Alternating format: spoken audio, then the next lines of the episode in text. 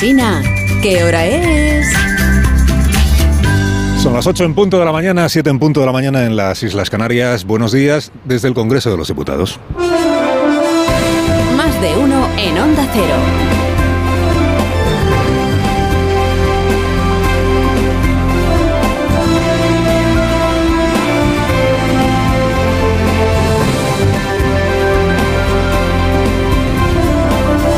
¿Qué tal? ¿Cómo están? Bienvenidos a una nueva mañana de radio. Estamos estrenando el 17 de agosto del año 2023. Medio país, pues todavía disfrutando de las vacaciones.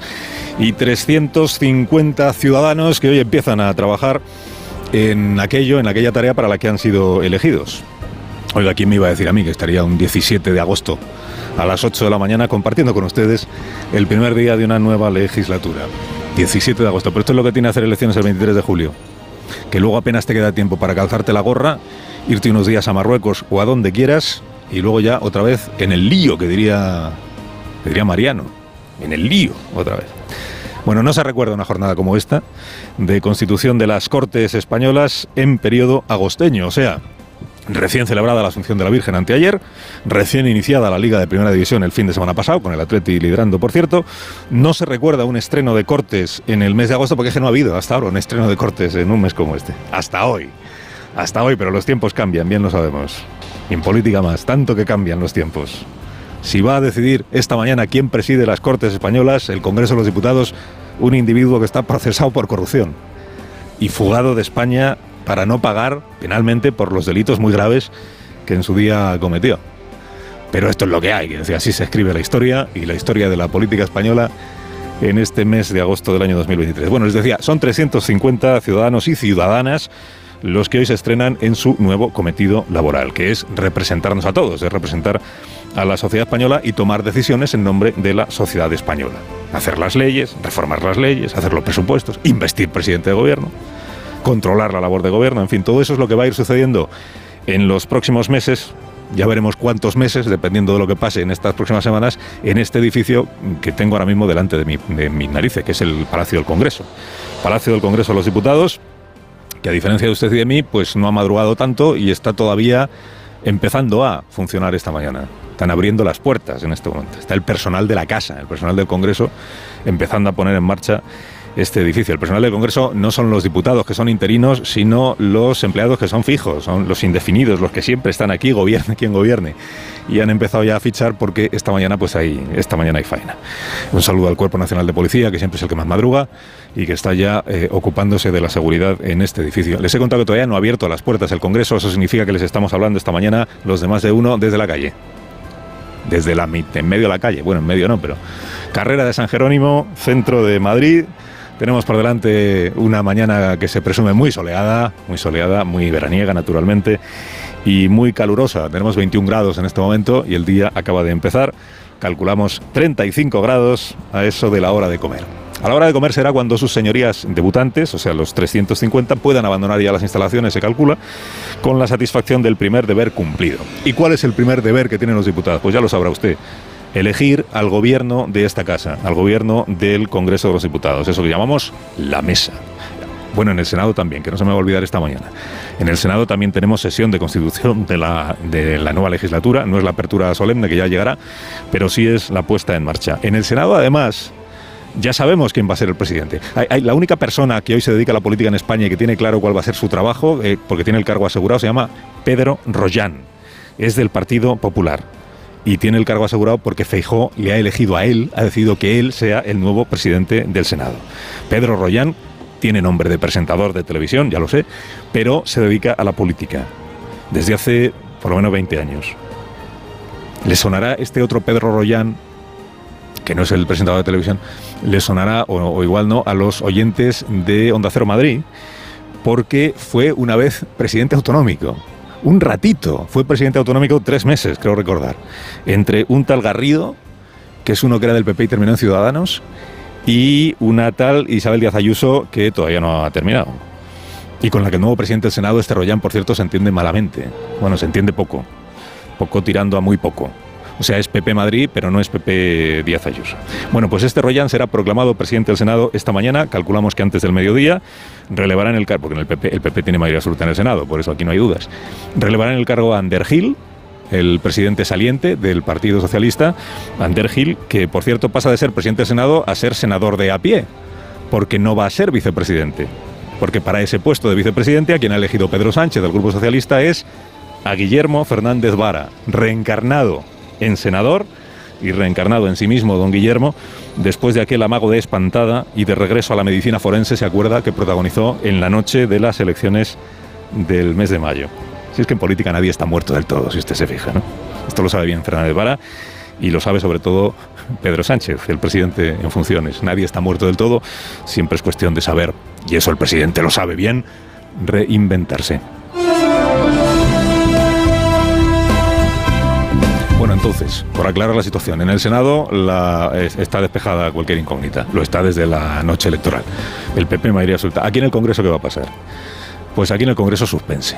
Suspense, intriga, expectación. ¿Por qué?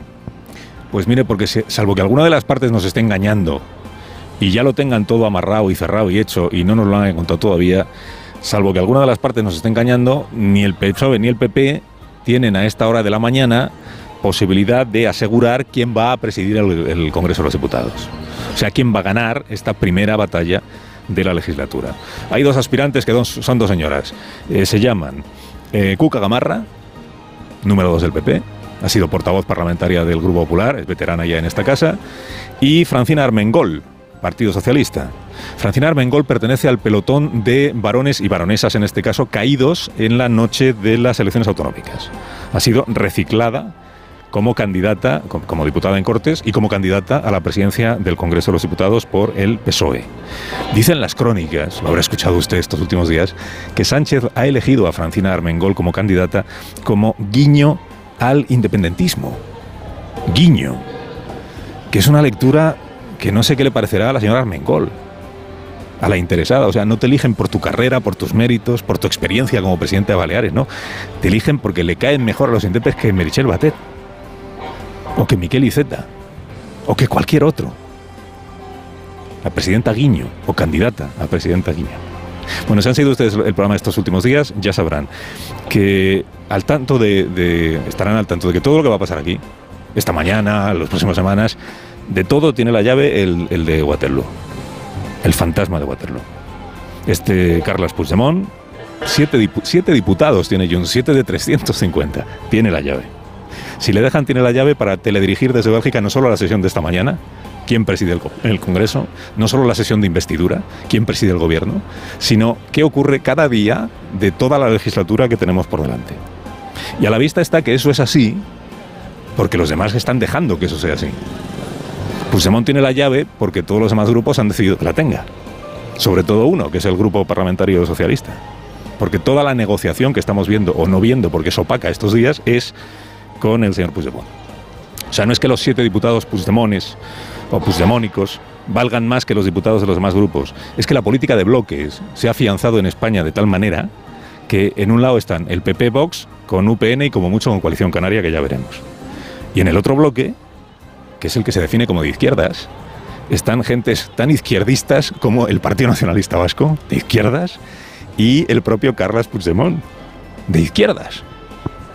Este Rufián en la última campaña electoral se refirió a Junts per Cataluña como lo que es la derecha independentista. Pasa es que Sánchez en la noche electoral ya trató a Puigdemont como uno de los suyos. Cuando dijo el presidente, ¿se acuerda usted el presidente en funciones? Dijo en la noche electoral, somos más que el PP y Vox. Si somos más, claro, con esto sí, son, somos más. Autorigiéndose el presidente en cabeza de un bloque, cabeza visible de un bloque al que pertenece Junts per Cataluña. Como pertenece Esquerra, y como pertenece el Partido Nacionalista Vasco y como pertenece Bildu. Por cierto, el señor Puigdemont está procesado a la espera de juicio en España, porque no hay manera que venga, por corrupción y por sedición. Pero es que la presidenta formal de Junts per Cataluña se llama Laura Borràs, que está condenada por corrupción e inhabilitada para cargo público. Somos más, dijo el presidente del gobierno. Somos más con estos, con estos de Puigdemont. Bueno, la cosa va de intriga, como les he contado esta mañana, la cosa va de intriga salvo que esta noche hayan llegado a algún acuerdo que aún no nos han contado. Dicen, las negociaciones tienen que ser discretas, porque es que si no, no salen adelante. Bueno, de acuerdo. Pero si ha habido acuerdo, lo primero que nos contarán esta mañana Junts per Cataluña y el Partido Socialista es en qué consiste el acuerdo. ¿Cuáles son los términos? ¿Cuáles son los, los compromisos? ¿Cuáles son esos hechos comprobables que ayer reclamaba el señor Puigdemont? Porque si esta mañana sale elegida Francina Armengol, la candidata Guiño, con el apoyo de Junts per Cataluña, entonces será que esos hechos comprobables se han producido a juicio de Puigdemont. Y lo primero será contar, lo primero que tiene que hacer el gobierno, es contar en qué consisten esos hechos. Si pasa otra cosa, que es que sale elegida Cuca Gamarra, pues en ese caso será el PP el que le tenga que agradecer a Puigdemont que no haya apoyado a la candidata del Partido Socialista. Los tiempos han cambiado, ya le digo. ¿eh? Bueno, queda tiempo, queda tiempo. Tenemos toda la mañana por delante. El Congreso, la sesión empieza a las 10 de la mañana. Antes de esa hora se supone que Junts per Cataluña o el PSOE o alguien contará qué posición tiene para la jornada y la votación de esta mañana. Los tiempos cambian, ya lo creo. ¿eh? ¿Quién nos iba a decir que estaríamos aquí un 17 de agosto y que todo lo que suceda aquí en el Congreso esta mañana llevará la firma de un tipo que se fugó después de haber liderado una sedición? Carlos Alsina en Onda Cero.